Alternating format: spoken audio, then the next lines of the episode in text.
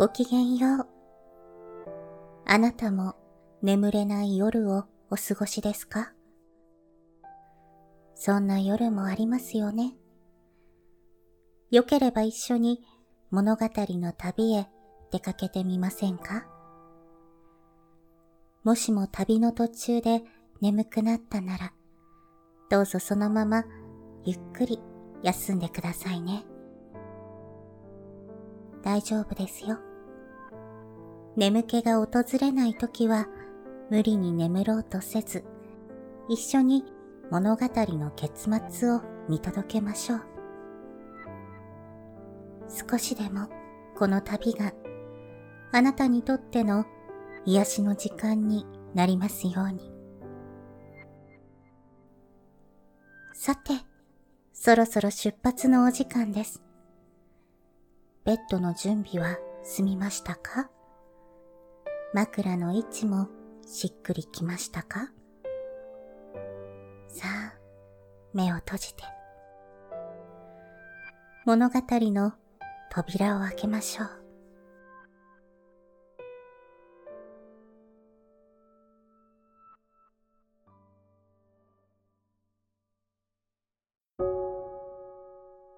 本日のお話は、小川未明作、浜猫というお話です。そこは北の寂しい海岸でありました。秋も末になると海が荒れて風は昼となく夜となく吹いて、岩に打ち当たって砕ける波が吠えていました。この自分になると、白いカモメがどこからともなく、たくさんこの海岸に集まってきました。そして、波の上をかすめたり、岩に降りたりして、魚を取ったのであります。村の子供たちは砂山の上で遊んでいました。浜猫が今日はたくさんいるなぁと、一人が驚いたように目を見張って、沖の方を見て言いました。この辺では白いカモメのことを浜猫と言っていたのです。沖が荒れるんだろうと他の子供が言いました。この時、日はもう西へ入りかけていました。遠くその方を見ると、雲の切れ目が金色に光って、ものすごいうちに崩れかけた悪魔のお城のような美しさがありました。そしてその下に狼の牙のような尖った峰があり、もうそこには雪が来ていて、頭が白くなっていたのであります。弓をこしらえて浜猫をいろうか。浜猫なんか取ったって食べられはしないや。ううん、浜猫はうまいと言うぜ。浜猫を取ると良くないことがあると言うから誰も取らないのだよ。うちのおじいさんが言った。浜猫を殺すと海が荒れて船が南船するって。南線でない、量がないと言うんだぜ。いつしか子供たちはこんなことを言って争いました。そして毎日のように見ている浜猫をさも不思議そうに眺めていたのであります。どうしてこんなことを言うのか。この海岸の村に次のような昔話が伝わっていたためです。遠い遠い昔のこと。ある武士がこの浜でカモメをいました。しかし矢は少し外れて片方の翼を傷つけたばかしです。傷ついたカモメはくるくると落ち葉のように空を回りながら漁師の家の庭先に落ちました。ちょうど網の破れ目を直していた人のいい漁師は鳥が落ちてきたのですぐ飛び出してみました。そして誰か言ったのだということがわかると、おう、命に触りのない傷だ。かわいそうだから助けてやろうと言って、その鳥を人の目に留まらぬところに隠したのであります。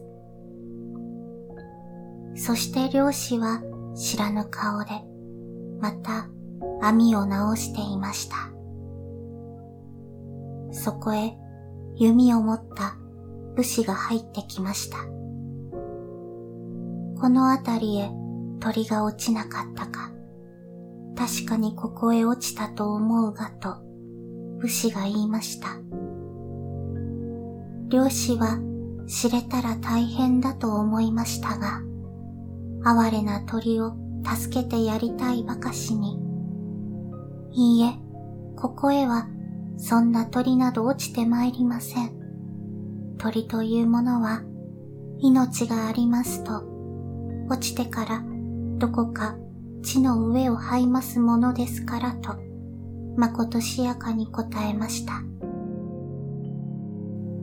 はて、おかしなことがあるものだなと、武士はそのまま言ってしまいました。晩型になって、もう人に囚われる心配がなくなると、漁師は鳥を逃がしてやったのであります。この漁師のおかみさんは、長らく病気で寝ていました。それですから、家のうちは貧しかったのです。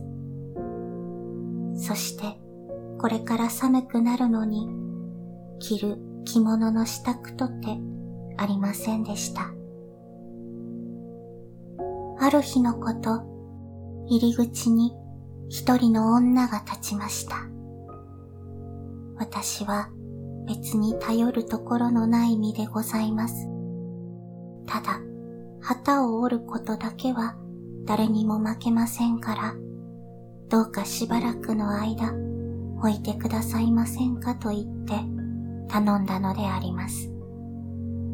漁師は優しい心の人であり、また、おかみさんもいい人でありましたから、実は女房が旗を折りかけてそのままになっているのがあるが、そんならそれを折ってもらいましょうと、漁師夫婦は女の頼みを聞き入れました。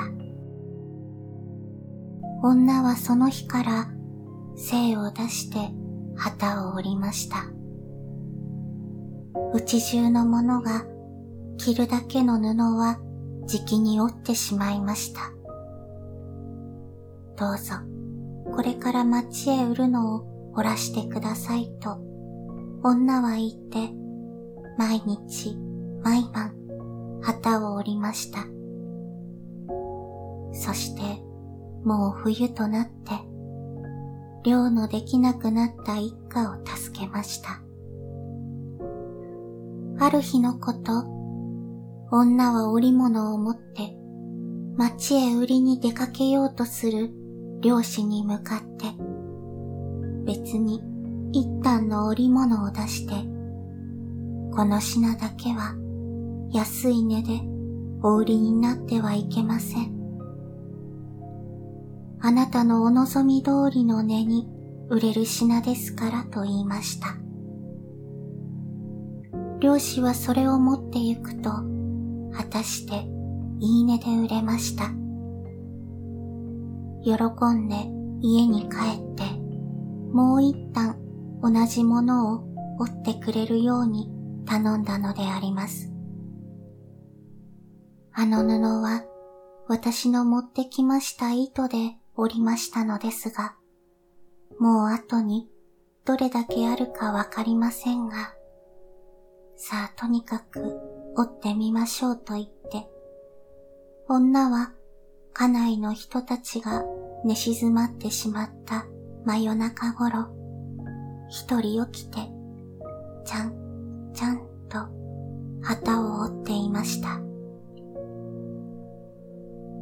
漁師はなんだか不思議な気がして、襖の隙間から隣の部屋を覗きました。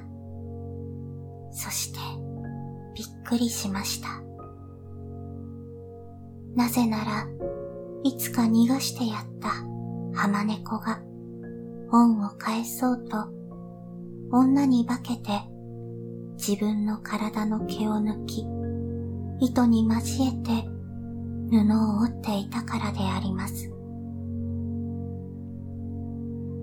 翌朝起きると、すでに気づかれたと悟ったものか、旗は折り残しのままになって、女の姿はどこかへ消えて見えなかったのでした。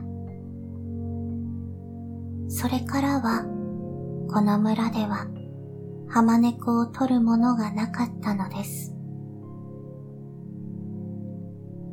子供たちはこの昔話をおじいさんやおばあさんから聞いたことがなかったでしょうか？子供たちが遊ぶ砂山の下には波が岩に打ち寄せて砕けています。そして雪のように白いカモメが晩型の空にたくさん飛んでいました。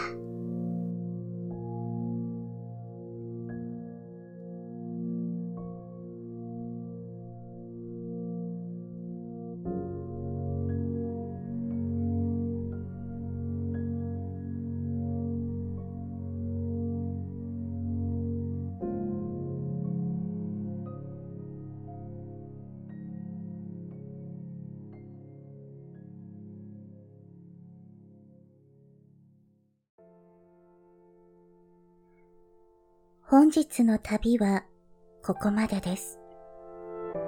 夢の旅路には行けましたか？どうかゆっくり休んでくださいね。明日があなたにとってより優しく、心地よい世界でありますように。おやすみなさい。良い夢を。